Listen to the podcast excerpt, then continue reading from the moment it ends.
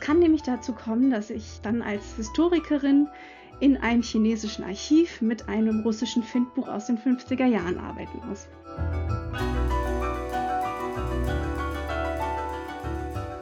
Herzlich willkommen zur siebten Episode von Wissen entgrenzen, dem Podcast der Max Weber Stiftung. Der Podcast begleitet das gleichnamige Projekt, an dem zahlreiche der Auslandsinstitute der Max Weber Stiftung beteiligt sind. Mein Name ist Annika Brockschmidt. In jeder Folge lernen wir neue Forschungsprojekte kennen, an denen die Wissenschaftlerinnen und Wissenschaftler in den Auslandsinstituten aktuell arbeiten.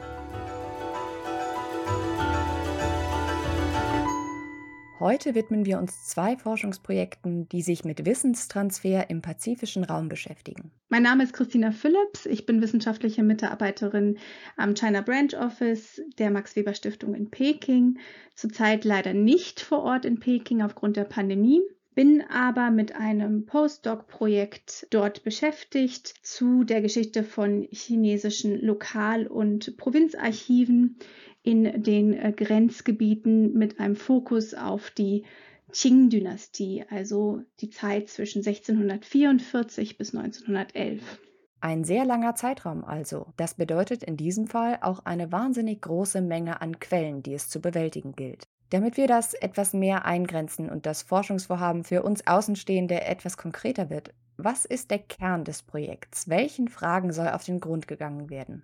Mein Schwerpunkt ist der Transfer von Wissen, hauptsächlich auch in der Grenzregion zwischen Russland und China, also im äh, Nordosten und äh, da hauptsächlich das archivarische Wissen, das Wissen um archivarische Praxis. Ganz banal gefragt, was können wir uns denn unter archivarischer Praxis vorstellen? Also es geht darum zu erfahren, auch aus der historischen Perspektive, wie bestimmte Dokumente, in meinem Fall sind das hauptsächlich äh, aus der bürokratischen Administration der äh, Lokalregierung, ähm, produziert wurden. Also ganz einfach, wenn jetzt zum Beispiel jemand mit einem äh, Streitfall vor das Lokalgericht, was damals auch die Lokalregierung war, äh, gegangen ist, dann wurden Dokumente produziert. Dann gab es Zeugenaussagen, dann wurden eventuell auch äh, Menschen festgenommen.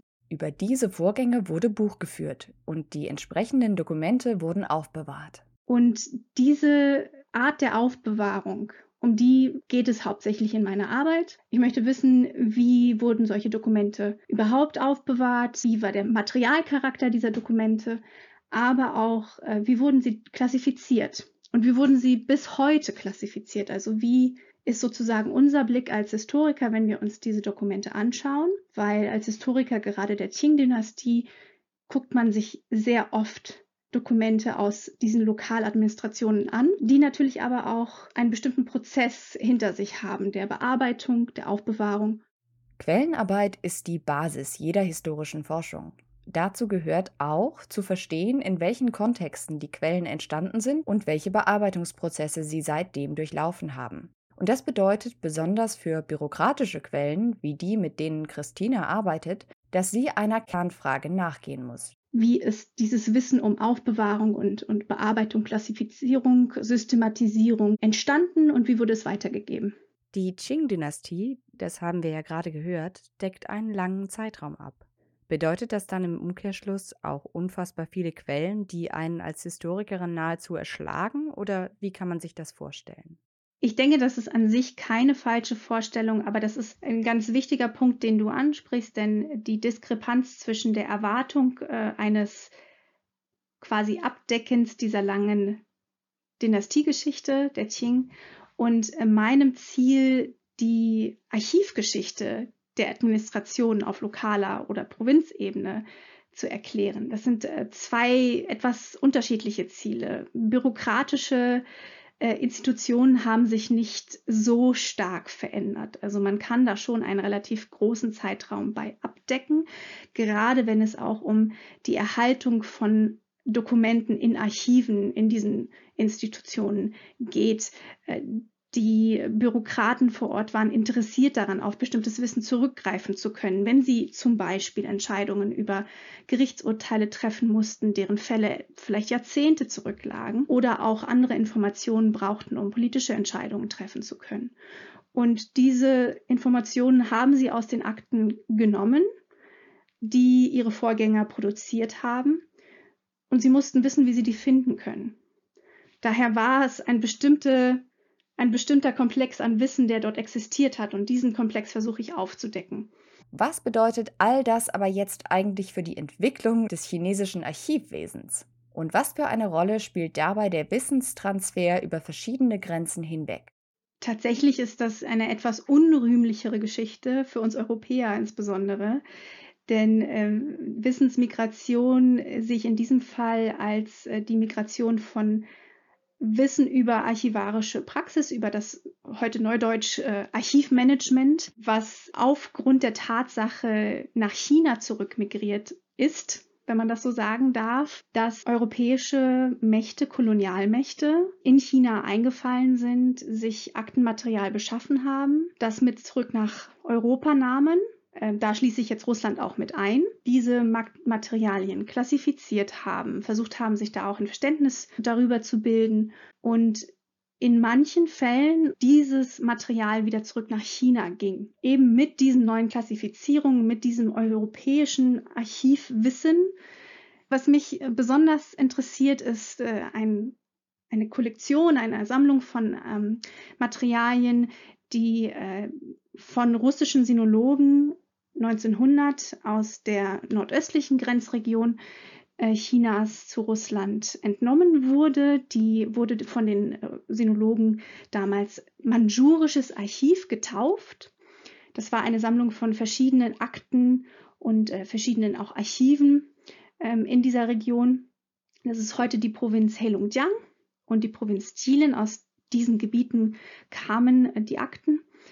Und äh, die hatten hauptsächlich auch, und deswegen auch der Name, äh, manjurischsprachige Materialien. Und äh, das Interesse der Sinologen damals war zum einen natürlich auch mehr über dieses Grenzgebiet zu erfahren. Das hatte dann auch politische Hintergründe. Zum anderen aber auch äh, sehr praktisch die Ausbildung der eigenen Studierenden in den Universitäten, in den Bildungsinstitutionen, die neu gegründet wurden im russischen Fernen Osten. Und leider ist allerdings dieses Material nicht wirklich genutzt worden. Also man hat einen großen Satz an, an Dokumenten gehabt. Einige Quellen sprechen von zwei riesigen russischen Güterwaggons, in denen dann diese Quellen transportiert wurden. Man hat sie sich aber nicht angeschaut. Und äh, dann in den 50er Jahren, nach der Gründung der Volksrepublik 1949, hat äh, die Regierung der Sowjetunion entschieden, als äh, sozusagen ein Freundschaftsbeweis dieses Material, was eben sehr viel war und was auch eine Bürde war für die russischen Archivare, wieder an China zurückzugeben. Und zu dem Zeitpunkt kam man dann auf die Idee, sich das erstmal anzuschauen, was da überhaupt ist. Und zwar systematisch. Und diese Systematisierung und Klassifizierung, die dann äh, russische Archivare Vornamen, die auch eigentlich nur in äh, der Arbeit mit europäischem Archivmaterial ausgebildet waren, die wurde in China wieder übernommen. Die Auswirkungen dieser Wissensmigration sind heute noch ganz real zu spüren. Es äußert sich dann so, dass wenn ich jetzt zum Beispiel in Archiv XY in, in China gehe, um mir Dokumente aus, diesen, aus dieser Sammlung anzuschauen, dass äh, ich dann eventuell ein russisches Findbuch benutzen muss. Nur ganz kurz für diejenigen, die keine Archivexpertinnen und Experten sind, was ist ein Findbuch? Ein Findbuch ist ein ähm, Katalog, in dem Dokumente verzeichnet sind, entweder sehr grob, also in dem man ungefähr sehen kann, aha, das ist der grobe Inhalt einer Akte oder sehr genau, in dem wirklich jedes einzelne Dokument beschrieben ist. Und darüber kann man dann ähm, über die Systematisierung innerhalb des Archivs herausfinden, wie man an diese Quelle kommt. Und deswegen ist Christinas Forschungsarbeit auch für die Arbeit ihrer Kolleginnen und Kollegen so wichtig. Es kann nämlich dazu kommen, dass ich äh, dann als Historikerin in einem chinesischen Archiv mit einem russischen Findbuch aus den 50er Jahren arbeiten muss. Die äh, chinesischen Archivare begannen in den 1980ern, diese Klassifikation vielleicht etwas anzupassen an die eigentlichen Umstände. Es hat sich dann aber vermischt mit den Ansprüchen, die die Archivlandschaft in der Volksrepublik auch auf die äh, Bearbeitung der Dokumente hat ähm, und äh, mit äh, Ideen, wie in der Qing-Zeit eventuell ähm, solche Dokumente aufbewahrt wurden. Und das ist ein riesiges Kuddelmuddel. Äh, das heißt, wenn man also als Historikerin oder Historiker in ein chinesisches Archiv geht, kann es sein, dass, dass wir jetzt eine Akte vorfinden, aber gar nicht wissen, ist da vielleicht noch ein weiteres Dokument, was interessant für uns wäre. Äh, gibt es, äh, ist das ein Bestandteil aus einer größeren Sammlung? Das heißt, sind Inhalte aus diesem Dokument vielleicht noch auf anderer, an anderer Stelle besser oder anders dargestellt? Das erschwert es doch manchmal etwas, manchmal stark. Und äh, deswegen ist meiner Meinung nach eben genau die, das Wissen um die Geschichte dieser Dokumente, also wirklich nicht die Geschichte, die Dokumente erzählen, sondern die das Material an sich hat, schon bereits unglaublich wichtig für Historikerinnen und Historiker und gerade für diejenigen, die sich mit dem modernen China beschäftigen. Wenn man um die Geschichte der Vermittlung und des Transfers von Archivwissen weiß, bleiben einem nämlich potenzielle unschöne Überraschungen bei der Quellensuche vor Ort erspart. Mit dem Transfer von Wissen im Pazifikraum beschäftigt sich auch das nächste Projekt, das wir in dieser Episode kennenlernen. Dafür rufe ich in Tokio an, denn dort lebt die Forscherin, die das Projekt betreut. Also mein Name ist Yufei Zhou. Ich bin Ideenhistorikerin und arbeite als wissenschaftliche Mitarbeiterin am Deutschen Institut für Japanstudie in Tokio.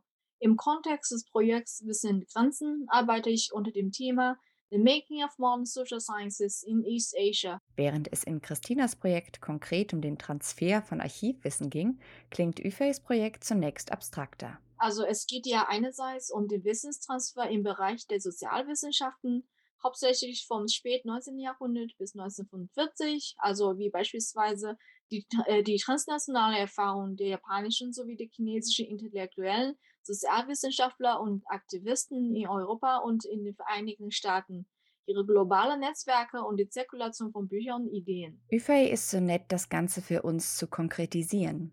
Damit das die sogenannte Globalization of Knowledge nicht nur heiße Luft bleibt, schaue ich natürlich auch nach der Auswirkung des globalen Wissenstransfers auf die lokale intellektuelle und politische Rahmenbedingungen, wie beispielsweise die Institutionalisierung der Wissenschaft, die Wissenspolitik und seine dauerhafte Konsequenzen auf die lokale akademische Tradition, die bis heute immer noch sichtbar ist. Wie aber kann man Wissensmigration überhaupt verfolgen? Nach welchen Quellen sucht man? Wo beginnt man überhaupt, wenn man nach den Spuren für einen so abstrakten Begriff sucht?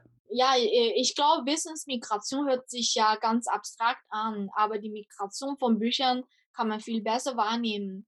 Anfang des 20. Jahrhunderts hat, äh, haben die Japaner viele Bibliotheken von westlichen Volkswirtschaftlern gekauft und nach Japan transportiert.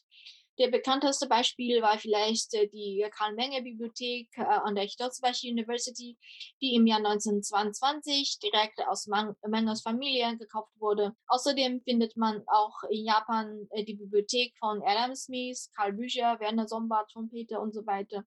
Die Besitzer dieser Bibliotheken waren auch zugleich populär und oft zitierte Autoren in der japanischen Sozialwissenschaft. In meiner Forschung werden natürlich die jeweiligen Einflüsse dieser Autoren bis auf die heutige akademische Landschaft in Japan auch berührt. Das heißt, auch so abstrakt klingende Konzepte wie Wissensmigration, hier in Bezug auf die intellektuelle Landschaft der Sozialwissenschaften, lassen sich an ganz greifbaren, konkreten Quellen nachverfolgen und rekonstruieren. Jetzt beschäftigt sich Yufei ganz konkret mit einem Thema. Nämlich die Konzipierung von Kapitalismus und Modernität in Japan und Ostasien. Mein gegenwärtiges Projekt hat einen sehr umfangreichen Titel, nämlich In the Making of Modern Social Sciences in East Asia. Die Intention ist die umfangreiche Geschichte der Institutionalisierung der Sozialwissenschaften im modernen Asien im Kontext der globalen Wissenszirkulation um äh, 19. Jahrhundert zu rekonstruieren. Wie schon Christina erzählt mir auch Yfei, dass diese transnationale Forschungsarbeit ganz bestimmte Hindernisse mit sich bringt, die oft struktureller Natur sind. Die größte Schwierigkeit, äh, die ich habe, liegt an den unterschiedlichen institutionellen Rahmenbedingungen der Wissensproduktion zwischen verschiedenen Ländern. Bedeutet, man weiß zunächst gar nicht wirklich, wo man überhaupt anfangen soll, nach Quellen zu suchen. Je nach der Institution wird das Wissen natürlich ganz äh, unterschiedlich sortiert und kategorisiert. Was man in Deutschland und in den USA in der Fakultät der Geschichte unternimmt, wird in Japan in der Fakultät der Wirtschaftswissenschaften oder der juristischen Fakultät geforscht. Also Wissen, äh, Wissenschaftsgeschichte äh, ist hier äh, im Rahmen der jeweiligen Disziplin unternommen. Diese Hindernisse, sagt Yufei, sind ihrer Ansicht nach jedoch ganz typisch für transnationale Forschungsprojekte und machen auch ihren Reiz aus. Das hat natürlich die Konsequenz, dass meine lokalen Kollegen, die sich äh, selbst als Wirtschaftswissenschaftler oder Juristen definieren, eine ganz andere Fragestellung haben. Statt die Wissenschaftsgeschichte im Kontext des damaligen sozialen, kulturellen und psychologischen Hintergrunds zu beobachten, interessieren sie sich mehr für die Aktualität der vergangenen Theorie. Die unterschiedlichen Standpunkte könnten oft zu Missverständnissen führen, aber ich glaube, diese Erfahrung ist auch ein Teil äh, des Versuchs von äh, Wissen Grenzen. Wie auch Christina beschäftigte sich Yfei in ihrer Dissertation zunächst mit einem anderen Teilaspekt ihres aktuellen Themas und fand darüber zu ihrem aktuellen Forschungsprojekt. Meine Dissertation hat ihren Fokus auf eine sehr umstrittene Figur, Karl August Wittvogel und seine Verbindung mit sowie seine Einflüsse auf äh, Ostasien. Heutzutage in der deutschsprachigen und englischsprachigen akademischen Welt ist dieser nach den USA emigrierten Sozialwissenschaftler äh, fast in Vergessenheit geraten. Also äh, ich beabsichtige natürlich nicht, ihn zu rehabilitieren oder wieder gut zu machen. Aber ich sah, dass diese Person eine Schlüsselfigur war für die modernen Sozialwissenschaften in Ostasien, insbesondere zu der Frage, ob die nicht westlichen Länder auch die Bahn des modernen Kapitalismus und der Zivilgesellschaft laufen würden. Wenn nicht, warum? Was war Wittvogels These, wenn man sie ganz kurz zusammenfasst? Seine These wäre, ganz vereinfacht gesagt, in Gesellschaften, wo die Wasserregelung staatlich erfolgt, hebt sich die führende Schicht in Wasserregelung in eine bürokratisch-presslich-militärische Oberschicht hervor. Unter ihrer Kontrolle der Staat besitzt eine zentrale ökonomische Funktion und hat sich in eine orientalische Disputie entwickelt. In dieser Situation, die agrarische und politische Krisen bewegen sich in einem schle äh, schlechten Kreis und das sozialökonomische System reproduziert sich, anstatt sich zu entwickeln. Also das ist äh, eine äh, Art typische Rhetorik des äh, Orientalismus.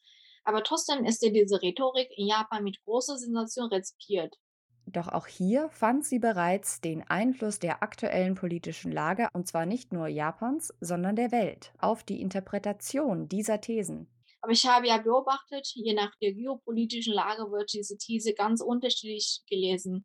In den 1920er und frühen 1930er Jahren wurde sie als eine Kritik gegen Japans absolutistischen Tenno-System verwendet und in den 1940er Jahren wieder als eine, ein unterstützendes Argument für die sogenannte Greater East Asian Co-Prosperity Sphere. Und man sieht ja ganz deutlich, dass diese These kürzlich in Japan auch eine Art von kleiner Renaissance erlebt. Hast du da ein aktuelles Beispiel für uns? Ich habe ja beispielsweise vor ein paar Monaten einen japanischen Artikel dazu gelesen, äh, der eine Verbindung zwischen orientalischen Despotie und Chinas äh, Big Data Strategie herstellen möchte. Also ich denke, durch die Rezeption dieser These bekommt man doch einen Überblick über die Komplexität der Vernetzung von Sozialwissenschaften, politischem Denken, empirischer Forschung und Japans China-Studien äh, im 20. Jahrhundert. Und unter genau diesem globalen Aspekt arbeitet sie momentan die Entwicklung der modernen Sozialwissenschaften Ostasiens heraus. Wir sehen also, die Analyse transnationaler Wissensbewegungen bringt erhebliche Hürden, aber auch bahnbrechende Erkenntnisse für die historische Forschung mit sich.